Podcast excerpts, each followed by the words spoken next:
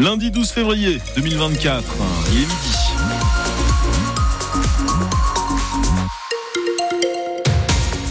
Un petit point sur la météo pour la journée, Ilan. Et pardon, je vous coupe la parole. Non, il Alors vous preniez votre respiration. Ça va être gris hein, cet Il après-midi. n'y a pas de problème, Bastien. Bastien Munch, oui, c'est gris et pluvieux toute la journée avec des températures entre 8 et 9 degrés. On en parle juste après euh, les infos avec vous, Bastien.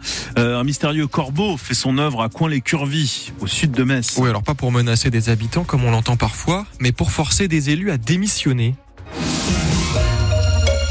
C'est ce qui arrive en ce moment à Julien Ruaro, conseiller municipal de cette commune de 800 habitants. Fin janvier, il apprend qu'il ne siège plus au conseil. La mairie a reçu une lettre de démission qui a été signée de sa main.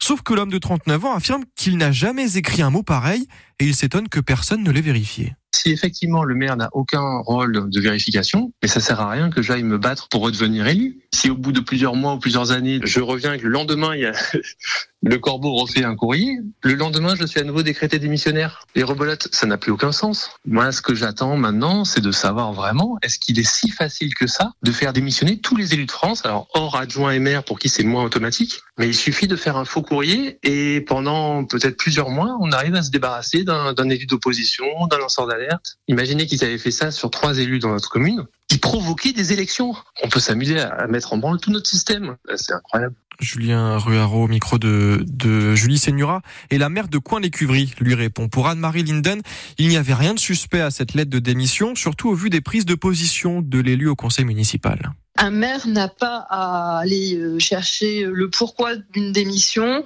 s'il ne sent pas qu'il y a eu des pressions, que cette démission a été faite sous la menace.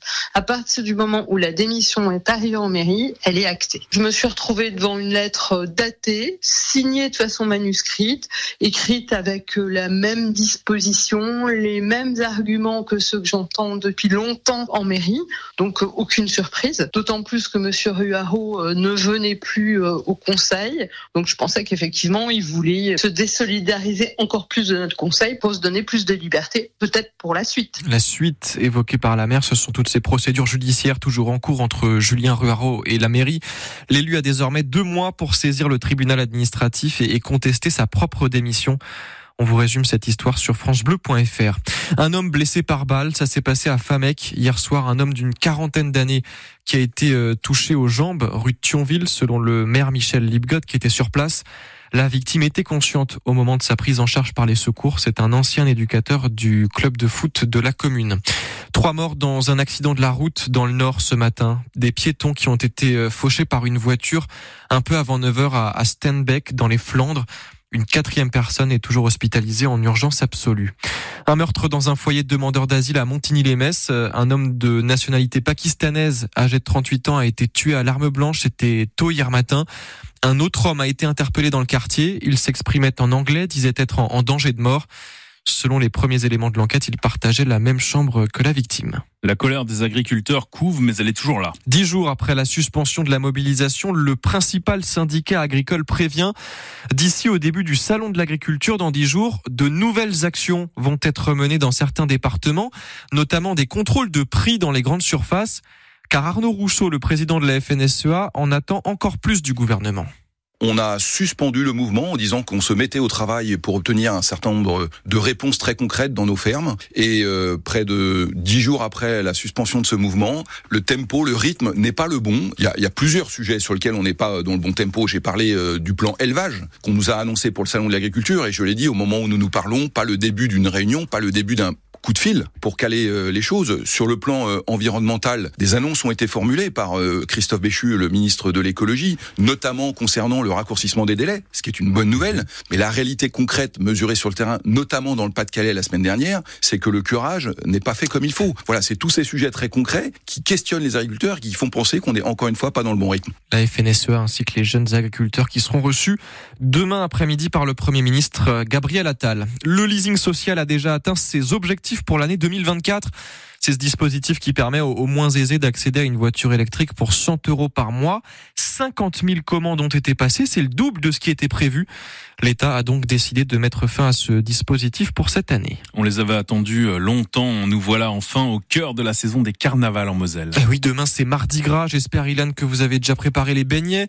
Vous pourrez les, les emmener au bal des harengs ce soir à la salle polyvalente de Carlin. C'est le temps fort de ce carnaval qui a commencé hier euh, par le bal des enfants. 600 enfants avec leurs parents et déjà une sacrée ambiance, Marie Martyrossian. Ils ont tous sorti leur meilleur déguisement pour l'occasion. Moi, je suis déguisé en footballeur. En Spider-Man, c'est mon déguisement préféré. En princesse. En docteur. En clown. Euh, J'ai mis une chemise blanche, un jeans bleu, un nez rouge de clown et une perruque bleue. 600 enfants ont participé à ce carnaval, parmi eux Yanis, il a 10 ans et c'est déjà un habitué. Depuis deux ans, je viens moi. Parce qu'en gros, je revois tous mes potes euh, avant l'école et euh, il y a du monde et ça fait plaisir d'être là.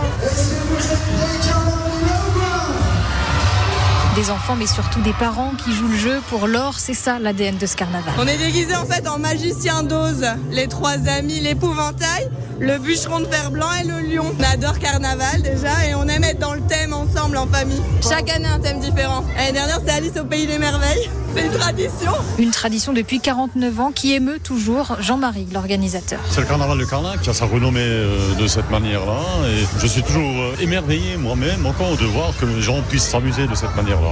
Et toujours la larme à l'œil, c'est le carnaval de Carlin. L'organisateur du carnaval qui voit déjà les choses en grand pour les 50 ans de cette tradition, donc l'année prochaine. Et donc on n'oublie pas ce soir le bal des harengs, salle polyvalente de Carlin, ça commence à 20h30. 5 finales et 5 titres pour Hugo Humbert. Le tennisman messin a remporté hier le tournoi ATP 250 de Marseille. Victoire face au Bulgare Grigor Dimitrov en 2-7, 6-4, 6-3. Au classement mondial, Humbert repasse donc numéro 1 français devant Adrian Manarino. Et puis ce ne sera pas pour cette fois. Les Dragons devront encore attendre pour valider leur ticket en quart de finale de la Ligue des champions de hand. Le Metz Handball qui a perdu d'un petit point hier face aux Danoises d'Icast, défaite 35 à 34.